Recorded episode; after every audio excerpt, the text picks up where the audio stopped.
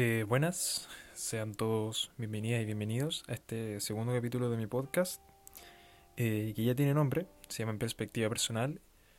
Y, bueno, este, este segundo capítulo probablemente va a ser más, más largo, no creo que lo alcance a dividir en dos partes, pero eh, bueno, está un poco lleno de contenido, un poco más que el anterior. Y eh, bueno, quiero dar las gracias a quienes me hicieron llegar ciertos comentarios, eh, ciertas críticas constructivas frente al primer capítulo, que lo consideré como un capítulo piloto. Y bueno, este segundo capítulo, para, para entrar en materia directamente, eh, he decidido llamarlo El simplismo del debate político y la discusión constitucional. Como se podrán dar cuenta tan solo por el título, eh, vamos a tratar temas contingentes dentro de, del ámbito social y político chileno en la actualidad. Una discusión constitucional que, que, bueno, ya está en pie, pero que se va de alguna forma acercando cada vez más la fecha para el plebiscito, por lo cual cada día es más importante discutir sobre esta, esta clase de temas.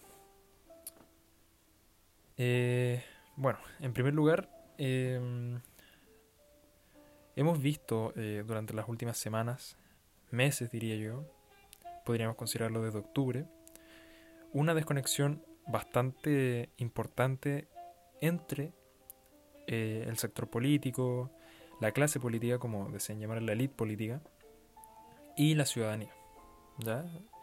Los ciudadanos, nosotros, la, la gente, el pueblo, como, como le denominaron, aunque no me guste mucho esa terminología, pero, pero bueno, esta, esta desconexión de alguna forma, eh, bueno, fue demostrada y fue de alguna forma expresada en las calles. Y, y empezamos a ver cierta, ciertos políticos que, comenzaban de alguna forma a pedir disculpas, a asumir este tipo de desconexión, aunque ellos no hayan demostrado en algún momento que se den cuenta que existe esta desconexión, pero empezamos a ver una serie de arrepentimientos, eh, eh, bueno, disculpas y gente que, claro, ha sido mea culpa respecto a eh, este malestar que se estaba haciendo, que se estaba representando en las calles. Respecto a esto, eh, todos sabemos la condición en la que estamos actualmente, que fue lo que provocó otro desequilibrio no solo en Chile, sino a, a nivel global, uno muy grande que fue, que es la pandemia del COVID-19, y que al menos en Chile, que estaba pasando por un momento más o menos crítico, socialmente hablando, políticamente hablando, previo a la pandemia, algunos pensamos, quizás de manera ingenua, que, que bueno, la pandemia iba a traer otro tipo de, de forma de hacer política, una política de alguna forma más unitaria, una política que, que iba a traer más consenso, o que mejor dicho, iba a velar por el bien común antes de eh, el beneficio político y la discusión netamente ideológica. Bueno, eso fue totalmente falso. eh, fue algo que no duró mucho tiempo. No duró mucho tiempo. Si bien han habido ciertas cosas que no se deben desmerecer, ciertos acuerdos y ciertas legislaciones que sí son importantes, no han estado exentas de controversia, de discusiones y de una serie de y de una serie de discusiones que en realidad no competen a lo que es lo político, sino que competen a una discusión entre niños y niñas de, eh, no sé, de, temprana edad, que no que representan un cargo de representación popular. Y aquí me refiero con esto. Eh, el simplismo, como tal, ha llegado acompañado también de un sesgo ideológico muy grande. ¿eh? ¿A qué voy con esto? Que la polarización que estábamos viendo en octubre entre la clase política se agudizó durante esta pandemia y cayó en un debate que ni siquiera era político, sino que era ideológico y simplista. ¿A qué me refiero con simplista? Que, y es como lo decía Carlos Peña hace un mes atrás en... Eh, ay, no recuerdo en qué programa fue. Bueno, pero fue una entrevista con Matías del Río en Estado Nacional. En Estado Nacional, eh, en el que él identifica un, problema muy grande que está viviendo la clase política chilena, y es que problemas que son sumamente complejos, que son multifactoriales, se reducen a un solo factor.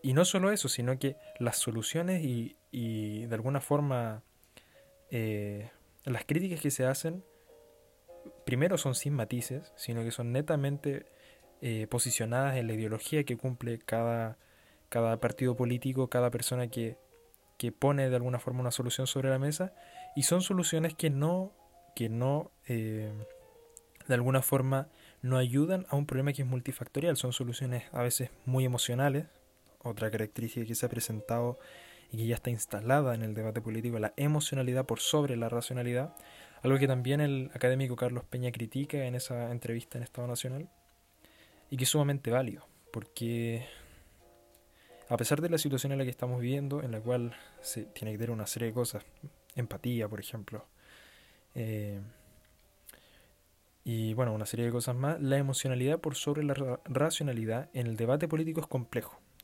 ¿Por qué es complejo? Porque el debate político que se lleva a cabo por los políticos eh, debe tomar decisiones. Eh, eso es un factor muy importante. No solamente queda en el debate, no es como el debate que tú puedes tener con tu vecino o con eh, tu familia sobre cierto hecho que es contingente, en el cual es un debate donde pueden llegar ideas, pueden estar de acuerdo, pueden concordar, como no pueden hacerlo. Mientras que la gente que trabaja para este tipo de cosas tiene que llegar a soluciones, que es un paso bastante más allá de la mera discusión. Y hemos visto una serie de discusiones que no solamente caen en la emocionalidad, sino que también caen en el insulto personal hacia el otro político del otro bando, o incluso desde el mismo bando. Eh, a eso quiero referirme un poco con lo que hablé en el capítulo pasado, que han sido las disputas entre los mismos partidos políticos, ya ni siquiera entre un sector y otro. Y, y bueno, esto claramente mancha la política a, a ojos de las personas, eh, de alguna forma se desmotivan o incluso pierden credibilidad más de la que ya se ha perdido este último tiempo. Hablo desde octubre en adelante y para otras personas mucho antes. Em, otra característica muy importante es el populismo, no el populismo que prácticamente es cualquier medida que uno tome, porque también es otro término que lamentablemente en estas situaciones de crisis se pone en la palestra sin saber qué es lo que significa. Pero el populismo me refiero a, a, lo que apuntan varias de sus definiciones, que es de alguna forma criticar la élite. Fue lo que vimos, por ejemplo, en el caso de la FP. Bueno, y quiero referirme a un tema respecto a eso, ya que una de las máximas expresiones de simplismo y desconexión política fue lo que vimos efectivamente cuando estuvo este debate del 10% del FP. No sé si recuerdan el día en que la Cámara de Diputados y Diputadas eh, aprueba, aprueba este proyecto para que pase al Senado. Y bueno, si bien había una tensión por detrás entre los partidos oficialistas y el gobierno con la oposición en general para ver de alguna forma eh, quién ganaba lo cual es muy ridículo, pero quién ganaba respecto a, la moción de querer que esta ley se, se promulgue. Vimos a parte de la ex una mayoría, vimos Frente Amplio y bueno, la oposición en general celebrando esta medida que, no sé si ustedes saben, pero es sacar un 10% de los ahorros de los trabajadores, de las personas que han trabajado toda su vida, que si bien pueden ser muy necesarias, esto es una situación límite y por eso es que se está probando. Yo creo que estamos todos de acuerdo que en una situación de normalidad no estaríamos hablando de sacar el 10% de la AFP. Eh, y por la sencilla razón de que es el ahorro que tú, con el cual tú vas a subsistir cuando, cuando entres en la tercera edad, cuando seas viejo. Entonces, algo, algo chocaba frente a esa imagen de celebración, celebración frente a que las personas van a sacar el 10% de sus ahorros. ¿Y qué fue lo que quedó evidenciado ese día? Fue que los políticos claramente, en este caso de la oposición, estaban celebrando una victoria política. Una victoria política, que una derrota que le dieron al gobierno. Mientras que los, claramente los afectados iban a ser los trabajadores, no ellos, por los sueldos que tienen y una serie de cosas más. Eh, entonces vimos una clara desconexión del el mundo político y esta derrota que se estaba dando en las altas esferas de la élite política frente a la realidad de las personas que iban a tener que pasar para sacar este 10% que si bien les iba a hacer bien a algunas personas, eh, no es una medida que se pueda celebrar eh, bajo cualquier mirada de sentido común. Pero bueno, eh, no solamente vimos eso, sino que hemos estado viendo una serie de... Y bueno, no solo, es por las características igual que tiene el sistema político chileno. Eh, tenemos, bueno, el sistema de partidos, que tenemos una serie, muchos partidos políticos. No sé si saben, pero el Frente Amplio tiene alrededor de 12 partidos políticos. La oposición también son hartos partidos.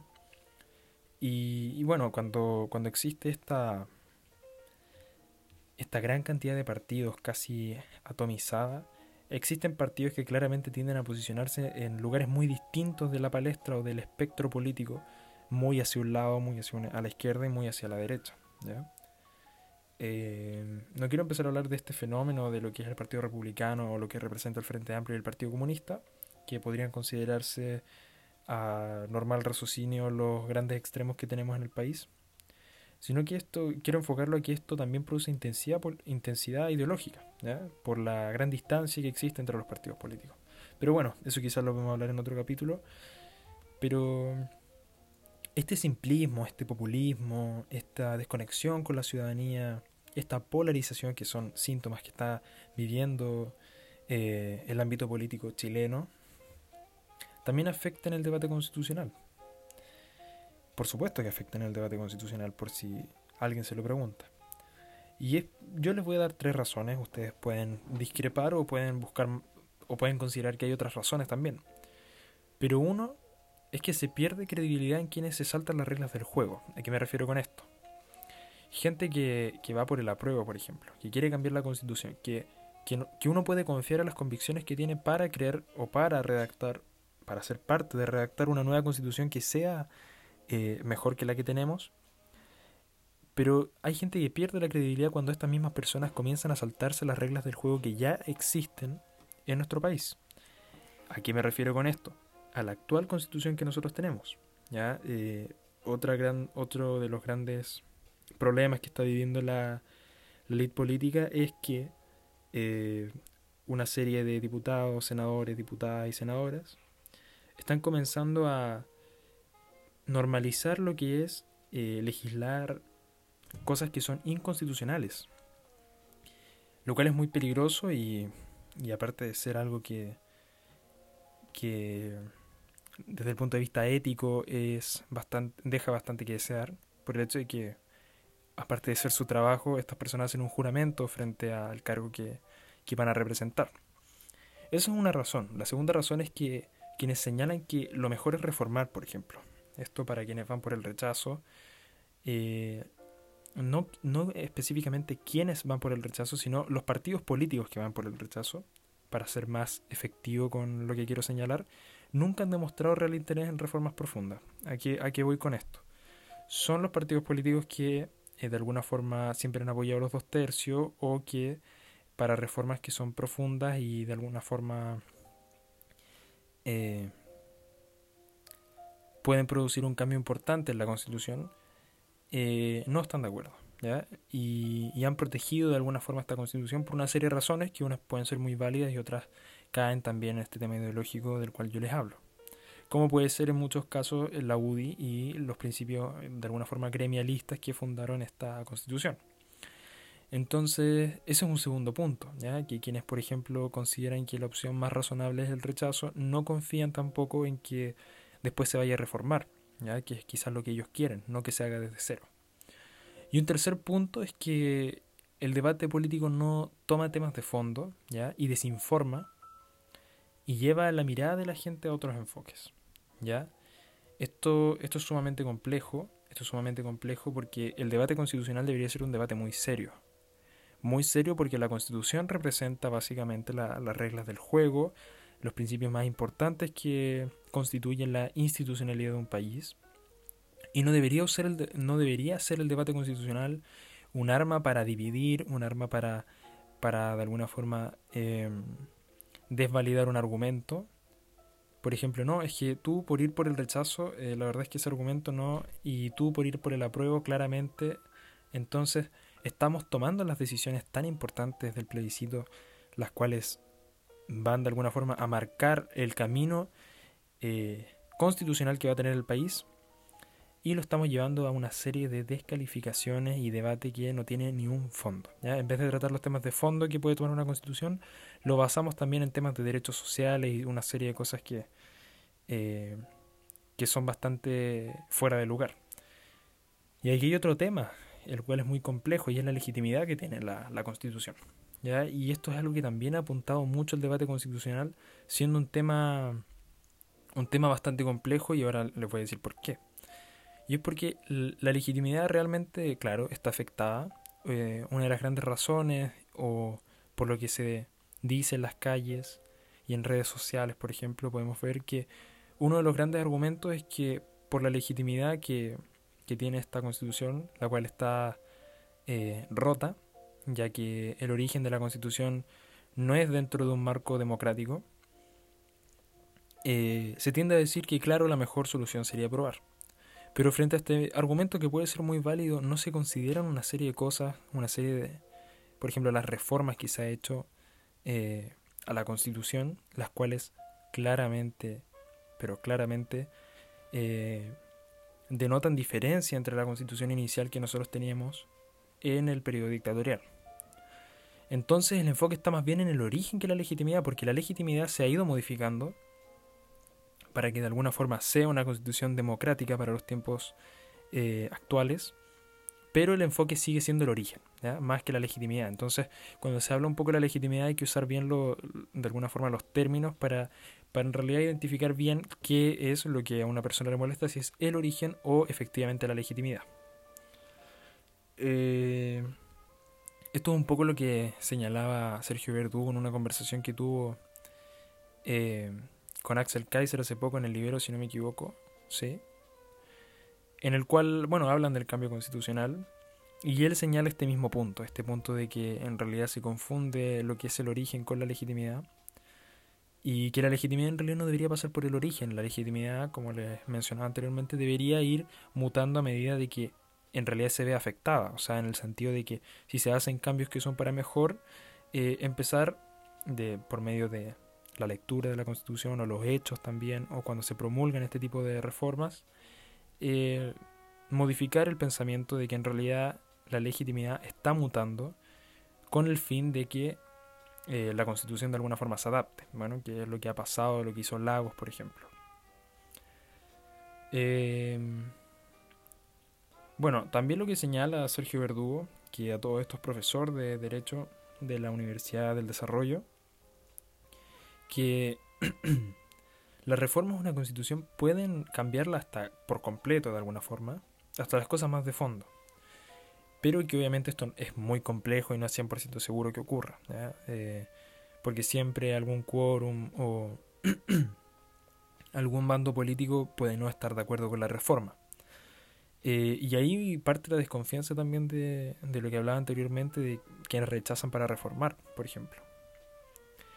Y, y bueno, eh, como les digo, este tema del simplismo y de la, de la confusión de conceptos para, para tratar este debate y esta discusión constitucional es sumamente importante. Es sumamente importante, es sumamente importante también no desinformar, eh, diciendo que la constitución de alguna forma va a traer ciertas soluciones que en realidad no va a traer.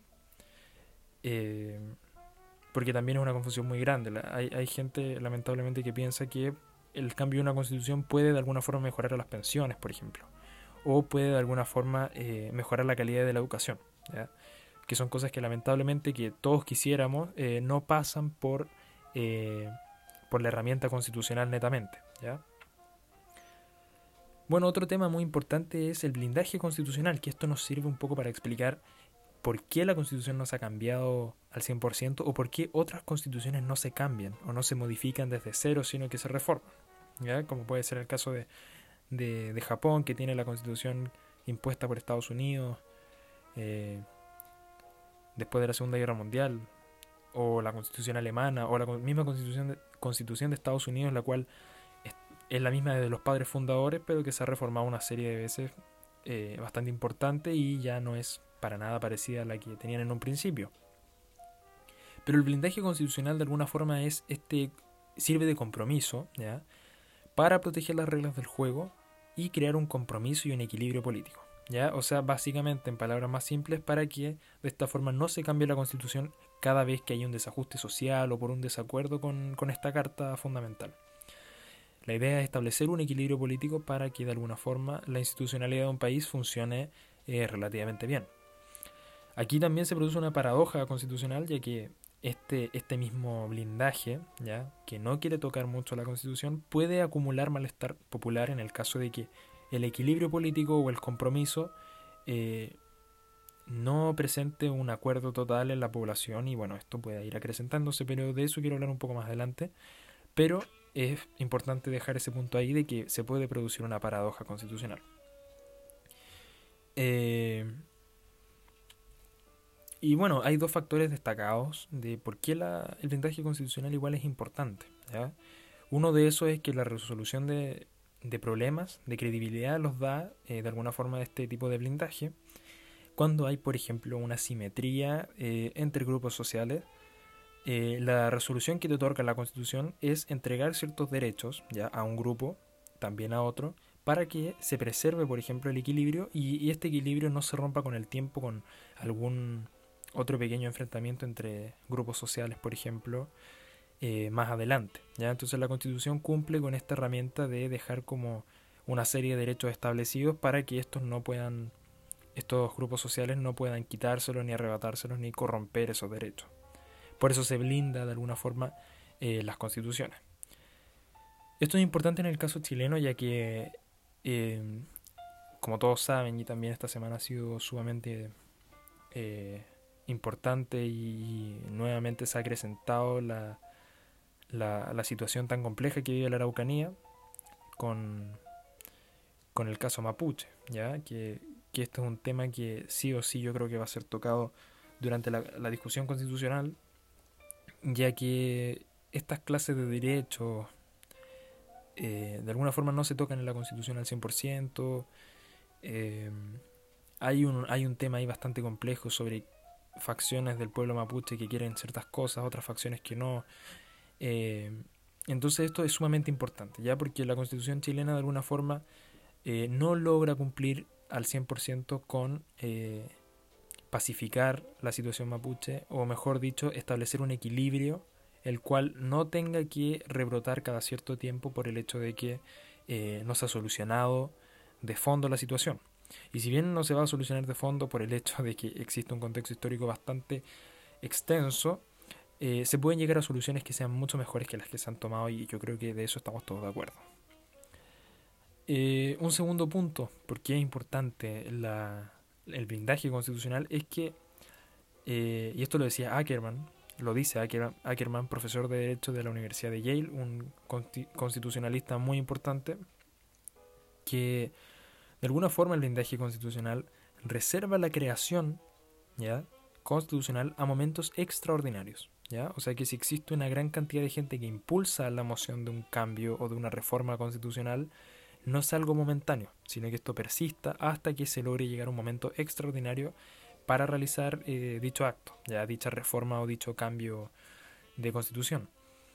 ¿Por qué esto es importante? Porque, claro, eh, han existido una serie de, de hechos en distintos países donde hay, de alguna forma, malestar frente a una constitución. Pero esto puede ser pasajero por, no sé, por la confusión de que dicho gobierno se identifique con la constitución y no nos gusta dicho gobierno, o por una serie de cosas más. Pero lo que dice Ackerman es que si este malestar continúa siendo potente, siendo frecuente, acumulando más personas, eh, el, cambio que pueda existir en la constitución debe reservarse para los momentos en que las personas ¿ya? demuestren que, que, en realidad, que en realidad existe malestar frente a la constitución y quieren un cambio. ¿ya? Entonces que el cambio constitucional, que es algo sumamente importante, el blindaje de la constitución, solamente se abra o se rompa en momentos extraordinarios.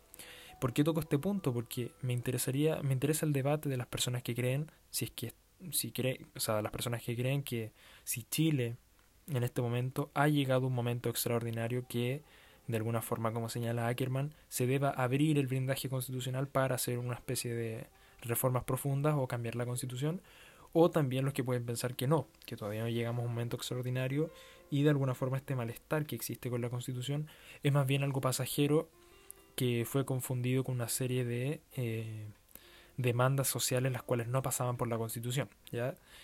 Eh, por lo cual es sumamente importante ese punto.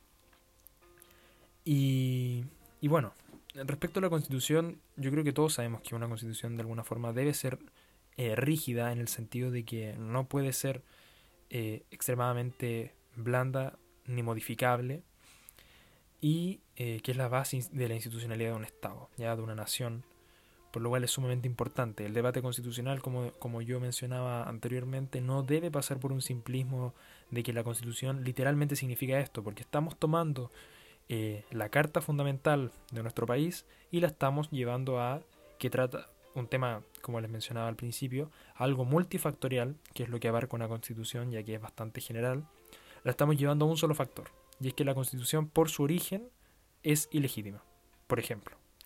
Entonces hay que ser riguroso cuando queremos hablar de la constitución porque estamos a, a puertas de, entrar a un plebiscito en el cual, eh, si bien la clase política está muy dividida, eh, de alguna forma nosotros como ciudadanos deberíamos también eh, demostrar de que podemos llevar la discusión, en el caso, por ejemplo, una asamblea constituyente, de llevar la, la discusión a un paso más avanzado para que realmente valga la pena discutir sobre la constitución.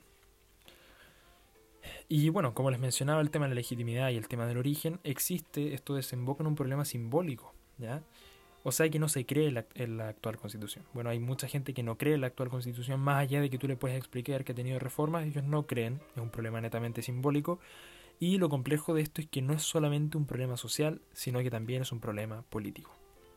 Esto es lo que yo he mencionado anteriormente sobre las formas de legislar cosas que son inconstitucionales y que los mismos políticos declaran de que la constitución actual no les permite, y no nos les permite porque eso es algo bastante válido, pero de que no es apta, por ejemplo, o que ya está caduca o que no sirve la constitución, algo sumamente grave de decir. Eh, y bueno, este tipo de acusaciones representan también el problema simbólico que eh, vive la Constitución también en, el, en la élite política. Y bueno, respecto a todo lo que les estoy mencionando, eh, Sergio Verdugo y Patricio Navia tienen un paper muy interesante que, que bueno, yo leí para, para también este capítulo y señala que se, ha, que se ha ido modificando el debate constitucional.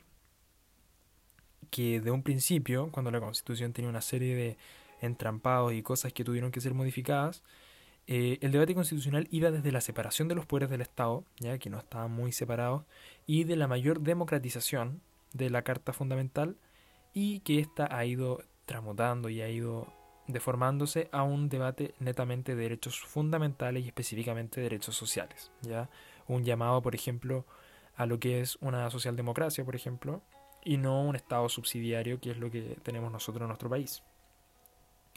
¿Qué es lo complejo de esto? Y, y, más que qué es lo complejo, hagamos un análisis de cómo ha ido cambiando de alguna forma el debate constitucional. Y que haya ido cambiando el debate constitucional también significa de que ha ido cambiando la constitución y la percepción que las personas tienen de, eh, de dicha carta.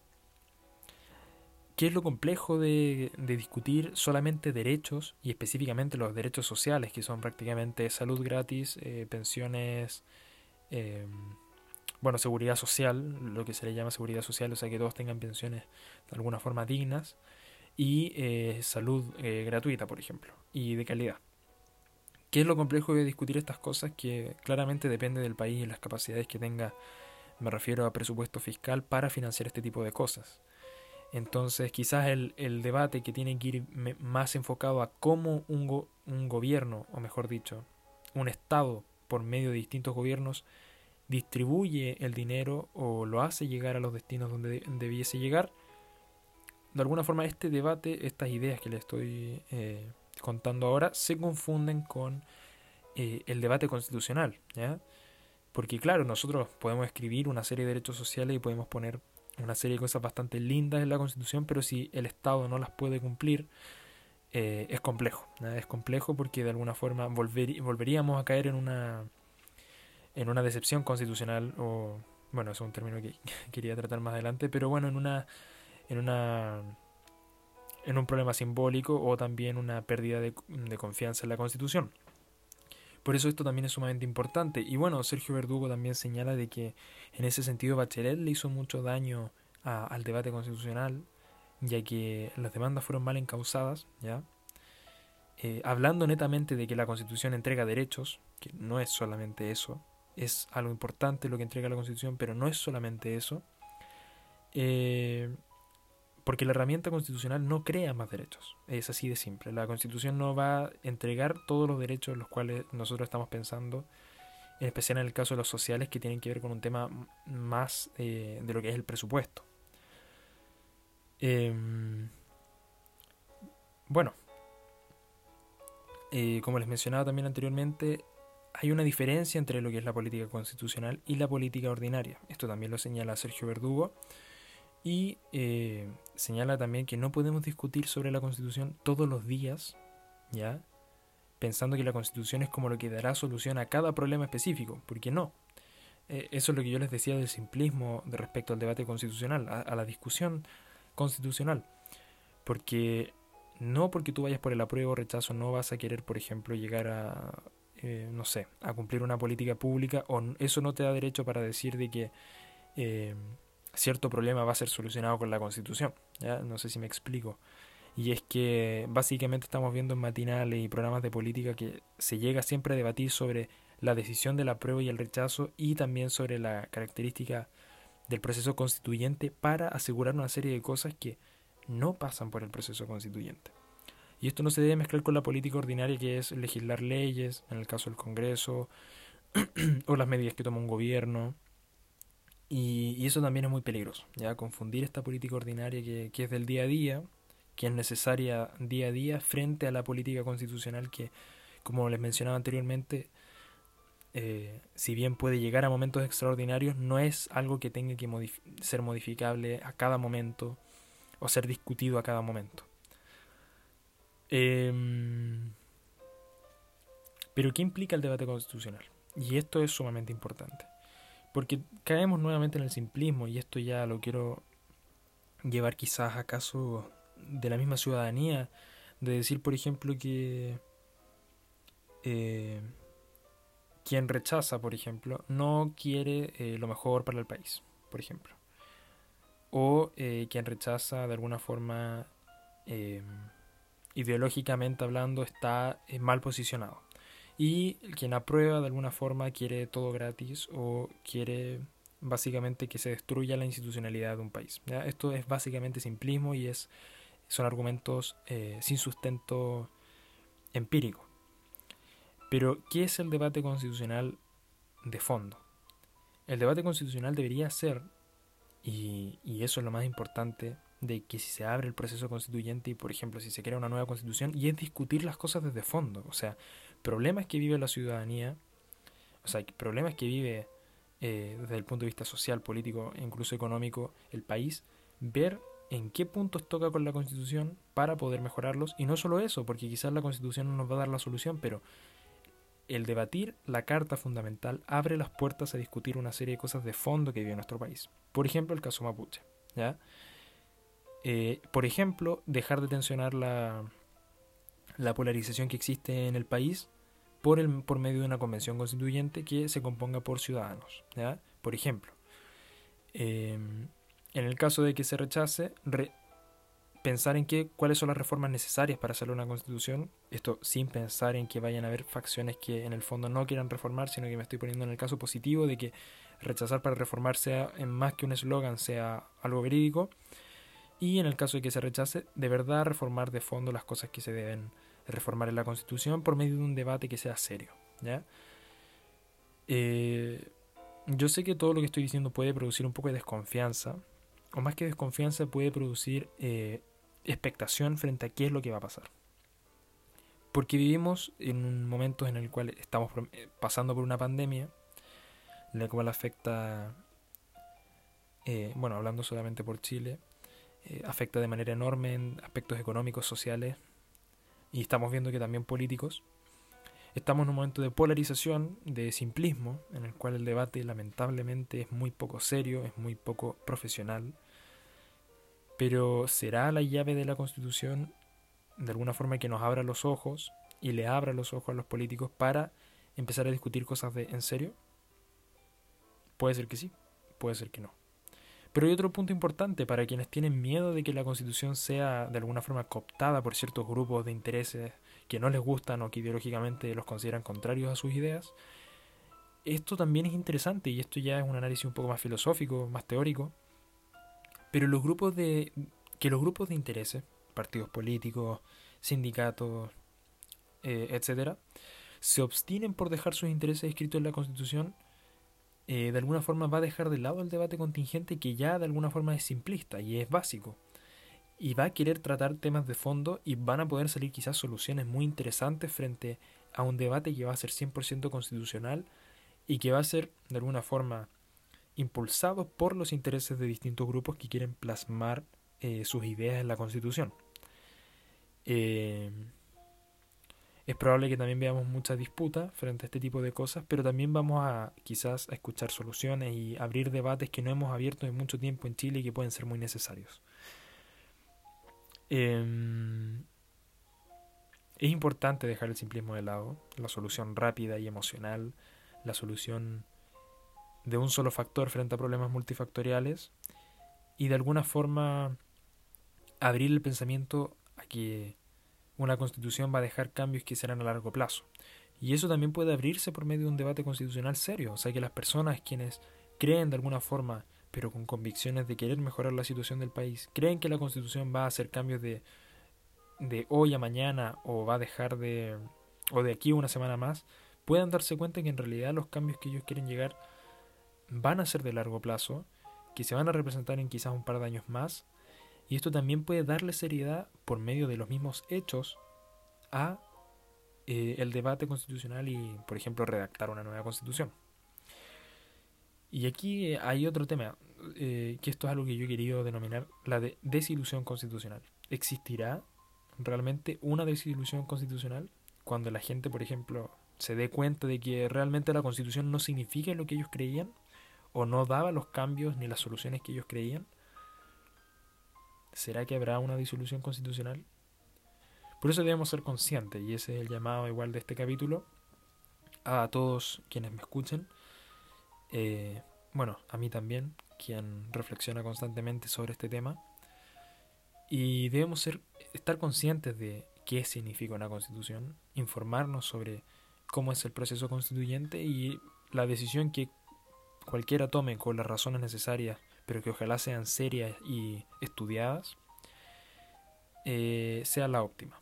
Y que si no sale esa solución después, eh, por, el bien, por el bienestar de nuestro país y por mejorar las situaciones que ya les he ido mencionando anteriormente, querramos también aportar en cualquiera de, las dos, eh, cualquiera de los dos procesos que se pueda venir. bueno, ese ha sido el capítulo de hoy. Espero que lo hayan disfrutado para las personas que hayan llegado hasta acá. Eh, no sé cuándo traiga el tercer capítulo ni qué pueda tratar, pero sentía que este tema era sumamente importante y contingente.